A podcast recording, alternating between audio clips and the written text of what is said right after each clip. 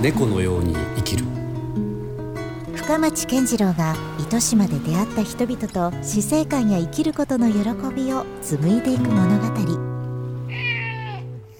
さあ、え今回は、えー、実はこの番組をサポートしてくれているウンソンという財団のですね拠点が糸島市の岸というところにありまして、えー、そこで、えー、ある方に、えお話をお伺いしようと思ってるんですが、えその方はですね私もまあ以前もちろんお会いしたことがあって、まあ、インタビューもさせていただいてるんですがちょっと今何を思ってらっしゃるのかなということをちょっとお伺いしようかなと思ってます。えー、その方は、えー、NPO 法人ですね。はい、そうですね。ソマという SOMA と書いて、ソマの代表の瀬戸昌宣さんです。よろしくお願いします。よろしくお願いします。お久しぶりですね。お久しぶりです。まあ別の番組でね、以前ちょっとインタビューさせてもらったことがあって、はいまあ、瀬戸さんのやっぱりこうキャリアというかめちゃくちゃ面白いですもんね、うん、なんか生まれ育ってからのずっとこう生い立ちから、えー、大学で何をされてたかとか、うん、えー、その後どうされたかっていう話をざっくりとお伺いした記憶があるんですけども、うんうんはい。まあ、いろんな肩書きをお持ちだと思います、はい、まあ、農学博士もあるし、昆虫学者みたいな肩書きもあるし、で、まあ、元はといえば、まあ、地球のお医者さんそうですね。になりたかったっていう話も 記憶にあるんですけど、はい、間違いないですよね。はい、間違いないです、で、そもそも福岡の方じゃないんですよね。はい。あのルーツはこっちに半分あるんですけど、うん、母が久留米出身なのでただあの生まれも育ちも東京ですね。はい、うん、でそれで大学はアメリカに行かれたりっていうのがありましたよね、はい、そうですね、うん、学部は日本で半分、はい、でその後アメリカで半分行って、でえーと、1回大学院で2年間日本に帰ってきて、うん、その後またアメリカに博士号を取り行ってからは10年間連続でずっと向こうでした、はい。はい、そもそもだから研究者というか。そうですね。そういう立場でしたよね。父も学者なので、はい、もうなんか自分が知ってる職業って学者しかなくて なんかそれ以外言ってみれば、まあ、自分の頭にはなかったですよね、だからそれこそ川内さんにお話した時に地球のお医者さんになる、はい、その前は本当はもともとは本当小児科医だったんですよね。で本当のお医者さんになろうと思っていて、うん、まあ、でもやっぱりそれもこうあの一つの道をずっと探求していくっていう意味で言えば、うん、研究者学者っていう形で、うん、なんかやっぱそういう生き方が僕の中では具体的にいつもあったっていう感じですかね。うん、どうですか？その実際医学の方には行かずに、はい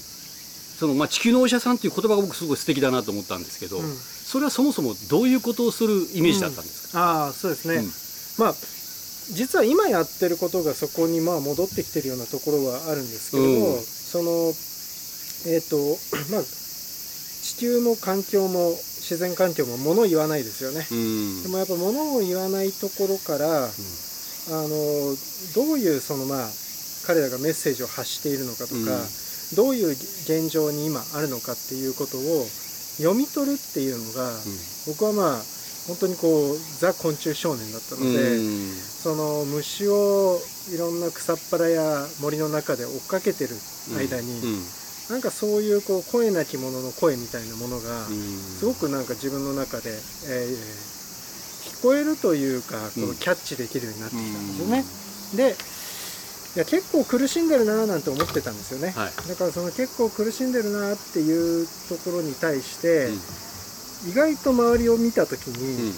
大人も社会も何もしてないなと。うんなるほど、で1980年代から90年代にかけてっていうのももう本当にこう環境問題とか、うん、そういった話とかってすごいたくさんあったんですよね。で僕の父親自体はあの環境微生物の学者で、うん、えー、環境保護学っていうのを環境保護学。はい環境保護する、エンバイロメンタルコンサーベーションですね、うんうん、環境保護するっていう学問を、うん、まあ、日本で立ち上げたあのあ第一人者なんですの一人ですね。はい。あの彼が所属していた大学で環境保護学科っていうのを作ったのが彼だったので、はい、でやっぱりその彼の毎日っていうのを見ていて、彼のいろんなその場所で、え講演していったりの見ていった時に、うん、いやこれだけねやっぱりこう現状が見えてる人もいるのに、うん、やっぱりなかなかみんながこう行動まではいかない、うん、えー、まあ、テレビでいろんなコメンテーターがこんなことじゃまずいですよねって言うんだけど、うん。具体的に何してるのか理屈ではなんとなく分かってるけどアクションにつながらない、そうなんですよ、うんだからあもうこれはなんか具体的にそれに対して、うん。えーある種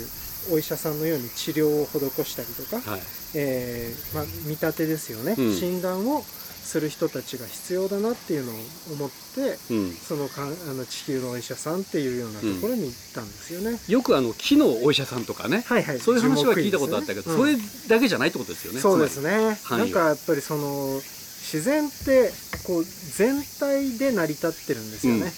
であの全体の中にいろんな部分部分はあるんですよ。うん、例えば山を見た時には、うん。木とか草とか、さまざまな生き物とかがはい。こう部分としてあるんだけど、うん。じゃあその部分だけを切り取ってきてもう一回こう組み合わせたら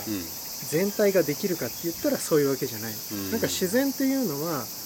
全体があって全体の中に部分があるんだけど部分だけから全体ができてるわけじゃないっていうのが、すごい僕はもう小さな頃からその感覚ってあったんですよね。直感的にもあったん直感的にですなるほど。はい。だから例えば、うんまあ、今の医学の技術であれば、うん僕という人間をさまざまな臓器とか骨とかときれいに多分分けることってできるんですよ。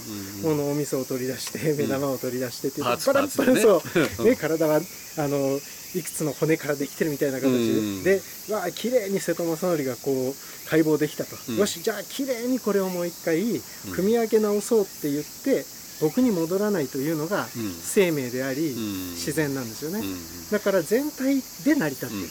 部分だけから成り立ってるわけじゃないっていうこと、やっぱここの部分が意外とみんな理解できてない。だから、その別に樹木医は樹木医です。あの木というものにフォーカスしてやるんだけど、でも樹木医の仕事も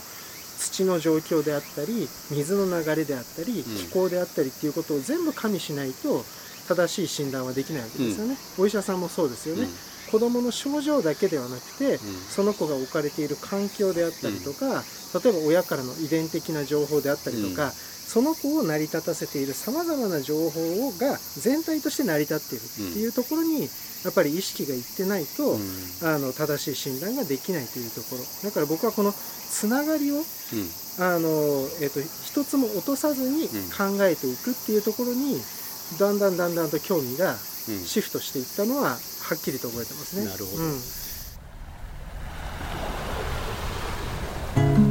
猫のように生きる